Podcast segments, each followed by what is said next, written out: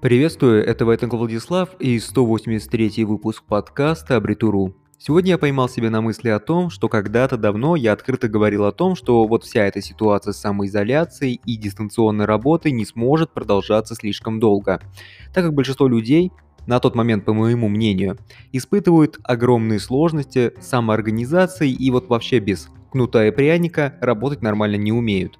Но я ошибался – ситуация затянулась. И затянулась настолько, что вся вот эта вот суета, она актуальна сейчас настолько, что теперь я вообще боюсь давать какие-либо прогнозы на эту тему.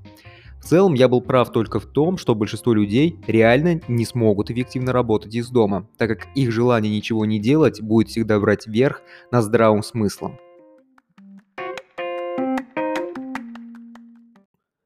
Недавно я участвовал в достаточно бурном обсуждении на эту тему, и там я услышал такую умную фразу про дистанционную работу. Если коротко, то дистанционная работа, она ведь ничего не меняет, так как работа остается работой, обязанности не меняются, а меняются просто декорации вокруг. Э, в целом все так и есть, но ведь отлынивать от работы становится намного проще, если руководство, разумеется, не отслеживает эффективность каждого сотрудника. И тут следует отметить тот факт, что сами компании сегодня стали более внимательно следить за личной эффективностью сотрудников на рабочем месте, так как Ситуация заставляет компании учиться экономить, а оптимизация кадровых ресурсов и фонда оплаты труда, она всегда была и будет самым простым решением для поиска дополнительных финансов. Вся эта ситуация с дистанционной работой наглядно показала некоторым компаниям то, что некоторые сотрудники точно были лишними. Многие компании стали отдельные операции отдавать на аутсорсинг, что обходится намного дешевле штатного сотрудника. Но еще больше компаний поняли то, что многие сотрудники просто присутствовали на рабочем месте, но при этом они никак не влияли на эффективность компании. Давайте снимем розовые очки и посмотрим на эту ситуацию. Если компании точно придется отказаться от какого-нибудь сотрудника, то к этому компания будет подходить с особой избирательностью. И удивительно, но дистанционная работа, она четко разделила всех сотрудников на три основные группы. Итак, первая группа – это сотрудники, которые ничего не хотят и стараются просто пережить свой рабочий день так, чтобы поменьше напрягаться. Как правило, такие сотрудники даже простые регламенты не соблюдают нормально, поэтому такая потеря, скорее всего, никак не повлияет на бизнес. Вторая группа сотрудников старается до получения первых положительных результатов или личных выгод. И в этом нет ничего хорошего или плохого, но когда-то точно наступит такой момент, когда компания не сможет предложить очередное повышение сотруднику или очередную какую-то выплату, что резко снизит показатель эффективности этого сотрудника до уровня первой группы. И, наконец, третья группа. Это самородки, которые любят свое дело, и любые поощрения, то есть там повышение или финансовая мотивация, они воспринимают так, как неожиданный подарок или благодарность от компании за хороший труд. Они не трудились исключительно за дополнительное вознаграждение, но это для них приятный бонус. Я очень надеюсь на то, что ни для кого не станет сюрпризом, если я сейчас открыто скажу о том, что в первую очередь будут избавляться от балластов в виде этих самых двух групп. И вот, скорее всего, вот в самую первую очередь будут беспощадно резать сотрудников из второй группы, так как при расчете на эффективность их оплата труда, как правило, неоправданно высока. Это особенно актуально в том случае, если сотрудник настолько давно работает в компании, что ему уже ничего не хочется, если не встает вопрос про очередное повышение. Люди всегда хотят большего. И первую группу, скорее всего, придержат, так как фонд оплаты труда существенно меньше, и для компаний такие сотрудники, как правило, являются лишь недорогими рабочими руками.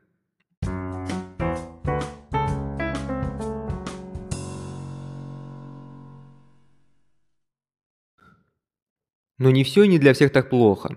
Самые приятные и удивительные изменения происходят с третьей группой – если их компания справляется с кризисом, то им удается значительно укрепить свои позиции и повысить свой доход в перспективе. Если же компания не справляется, то они вполне даже быстро, в такой нелегкий период находят новое место работы где-то конкурентов, которые хорошо справляются с кризисом. Эти конкуренты уже провели кадровую оптимизацию, поэтому там появилось много мест для эффективных кандидатов, и они готовы принять в свои ряды тех сотрудников, которые помогут им еще эффективнее захватывать рынок, который становится немного чуть более свободным без неумелых конкурентов. Да, начальная позиция точно будет существенно хуже, но некоторые изменения открывают новые перспективы, которые могут оказаться очень даже привлекательными.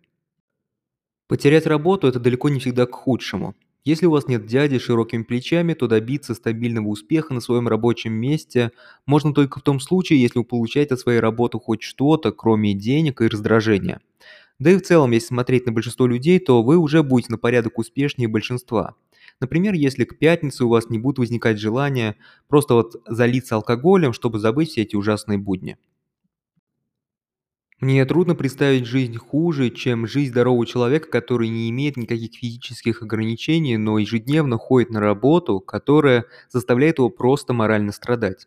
В общем, это я все к тому, что если уж так и получилось, что вы потеряли свою работу, которую вы не любили, то это хороший повод подойти чуть более внимательно к выбору новой работы.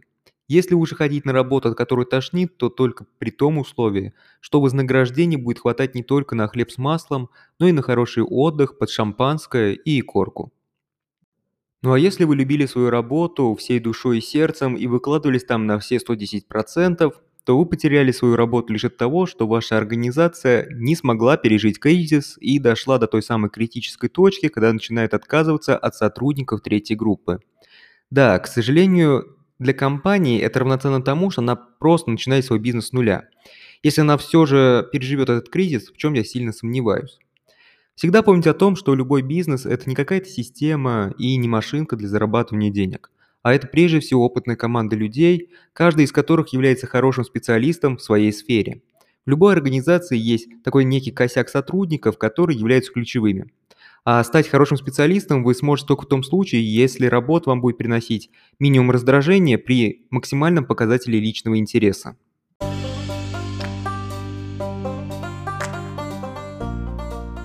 В целом на этом все. Не грустите, если кадровая оптимизация не прошла мимо вас стороной. Но и не слишком радуйтесь, если в вашей трудовой жизни сейчас все стабильно и спокойно, так как жизнь слишком непредсказуемая. Но я с вами не прощаюсь, так как мы с вами обязательно услышимся в следующих выпусках нашего подкаста «Абритуру